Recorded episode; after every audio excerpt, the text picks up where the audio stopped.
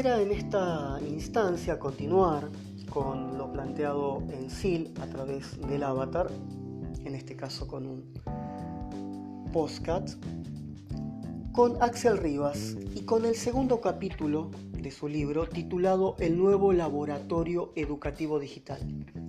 El objetivo allí es analizar los mecanismos mediante los cuales el mercado tecnoeducativo global modifica el sistema educativo tradicional creando uno nuevo. En una situación y en un contexto como el que estamos viviendo de pandemia,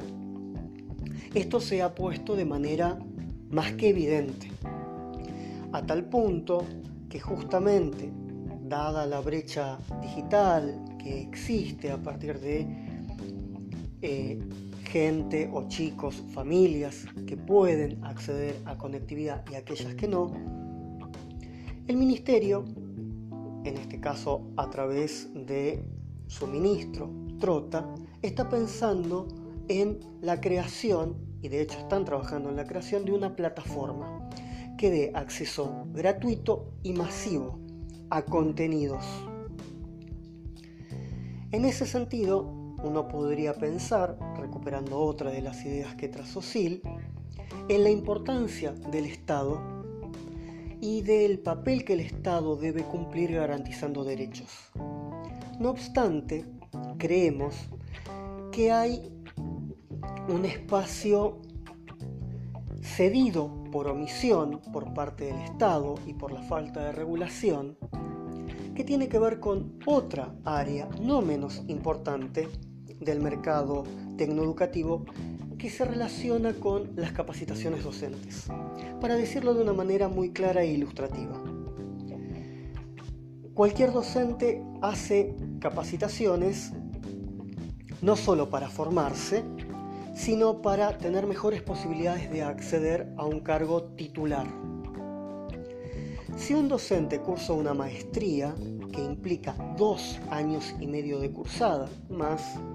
un año de escritura de tesis, siempre en términos promedios, obtiene, una vez que presente ese título a través de la Secretaría de Asuntos Docentes, dos puntos y medio como bonificación. Una capacitación privada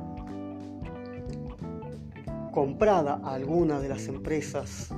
que las vende, otorga en cuatro meses tres puntos.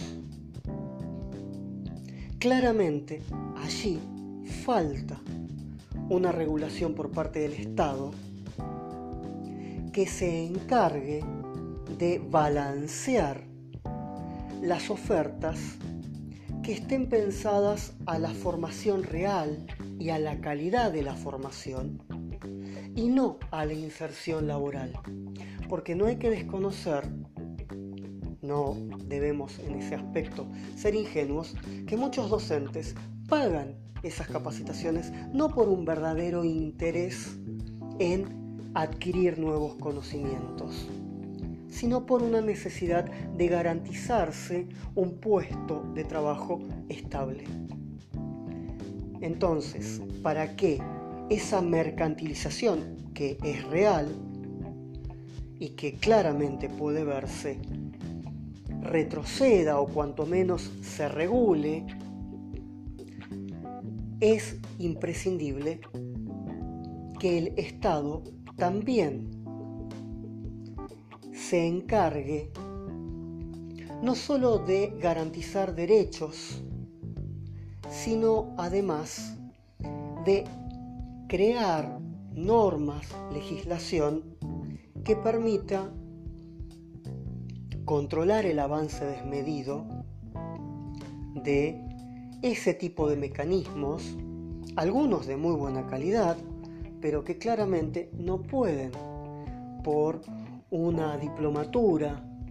de cuatro meses otorgar tres puntos cuando una maestría otorga dos puntos y medio. Ahí hay un desequilibrio que es necesario que el Estado vea y que regule.